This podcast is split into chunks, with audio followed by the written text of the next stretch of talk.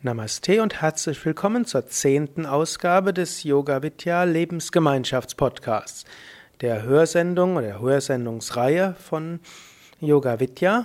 Mein Name ist Sukadev und ich spreche über die Grundlagen der Yoga Vidya Lebensgemeinschaft, momentan indem ich über das Leben von Swami Shivananda spreche und was das heißt für die Yoga Vidya Ashrams, die Yoga Vidya Zentren, die Yoga Vidya Lebensgemeinschaften, das Zusammenleben von Menschen, die sich der gemeinschaftlichen spirituellen Praxis widmen.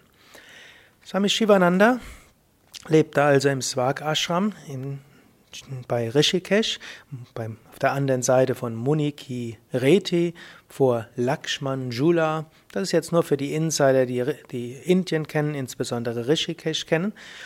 Und ab 1923, 24 hatte er einige Jahre intensiver spiritueller Praxis. Er lernte, hm, er war eingeweiht worden von einem Sami Vishwananda, er fühlte sich verbunden mit ihm. Er hatte einen, man kann sagen, hm, spirituellen Berater, einen Sami Vishnu Devananda. Er lebte in einer spirituellen Gemeinschaft, Svak Ashram. Er ging regelmäßig in eine Bibliothek, den Rama, Rama Ashram, und las dort alle möglichen spirituellen Bücher. Er lernte von anderen Menschen, die dort lebten. Er lernte dort intensivere Hatha-Yoga-Praxis, intensiveres Pranayama, hatte einen Tantra-Guru. Er lernte noch Sanskrit. Er lernte eine ganze Menge, aber vor allen Dingen er praktizierte. Diese Mischung aus Lernen aus Büchern, Lernen von, von anderen langjährigen Suchenden und eigene spirituelle Praxis, das ist auch wiederum etwas, was Yoga Vidya auszeichnet.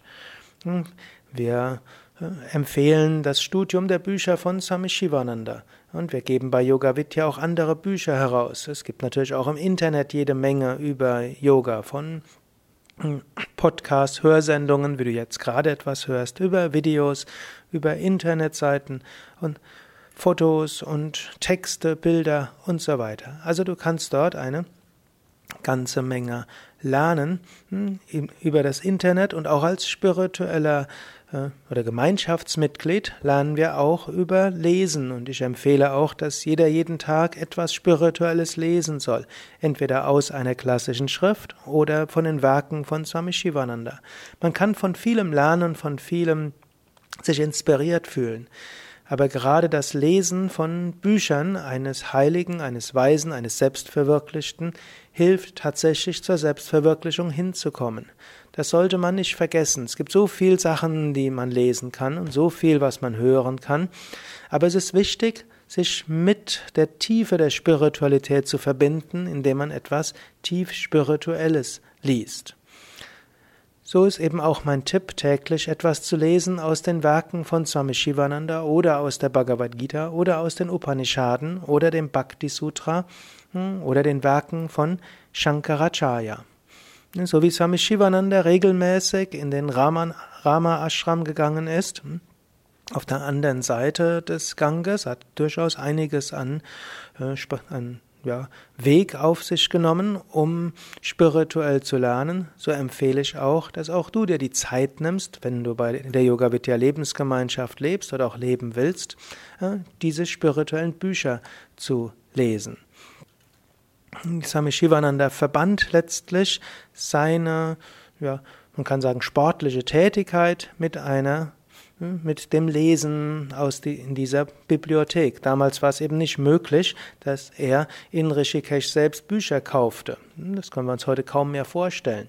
Swami Shivananda musste in eine öffentliche Bibliothek eines Ashrams gehen, um dort mehr zu lernen. Er lernte zwar auch von den Swamis dort und er lernte vor allem die Praktiken und er hatte auch viele Gespräche und es gab auch ein paar Vorträge, obgleich Vorträge organisierte er selbst, auch weil er selbst lernen wollte und weil er wollte, dass andere lernte, bat er diejenigen, die viel wussten, Vorträge zu geben.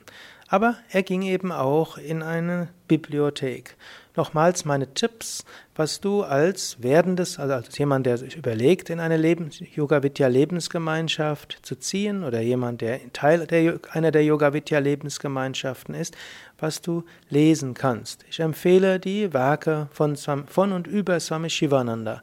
Ich empfehle insbesondere folgende Bücher über Swami Shivananda zu lesen. Das ist Swami Shivananda, ein moderner Heiliger, also eine Biografie über Swami Shivananda.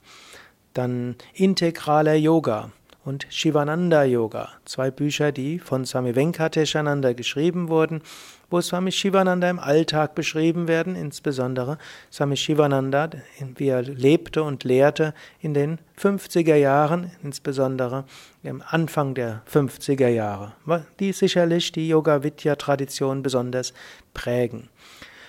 Dann natürlich die Bücher von Swami Shivananda, Göttliche Erkenntnis und Sadhana sind zwei Bücher, die ein Yoga Vidya Aspirant unbedingt lesen sollte, aber auf reife Weise leben sollte, weil da ab und zu mal auch etwas steht, was klar nur für Mönche und Nonnen gedacht ist, größtenteils aber die Tiefe der Spiritualität unserer Tradition beschreibt heilige Schriften in unserer Tradition. Ist natürlich zunächst mal die Bhagavad Gita. Ich habe dazu ja auch äh, Kommentare geschrieben, so dass die Bhagavad Gita, die, die ich geschrieben hatte, in vier Bänden ist oder die, der Kommentar von Swami Shivananda. Dann gibt es das Yoga Sutra. Auch darüber habe ich einen Kommentar geschrieben, die Yoga Weisheit des Patanjali für Menschen von heute. Es gibt das sogenannte Bhakti Sutra, da geht es um Bhakti Yoga. Es gibt die Hatha Yoga Pradipika und es gibt die Upanishaden.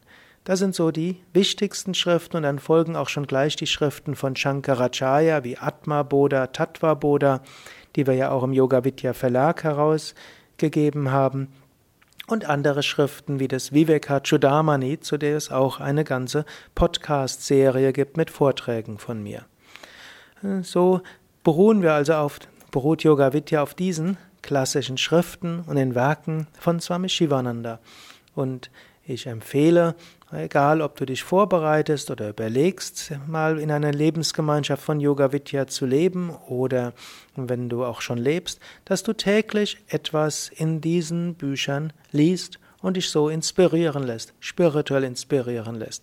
Bücher geschrieben von selbstverwirklichten Meistern und auch Bücher über selbstverwirklichte Meister verbinden dich mit diesem Ideal der Selbstverwirklichung, verbinden dich mit der Tiefe des Göttlichen und der Tiefe deines Wesens.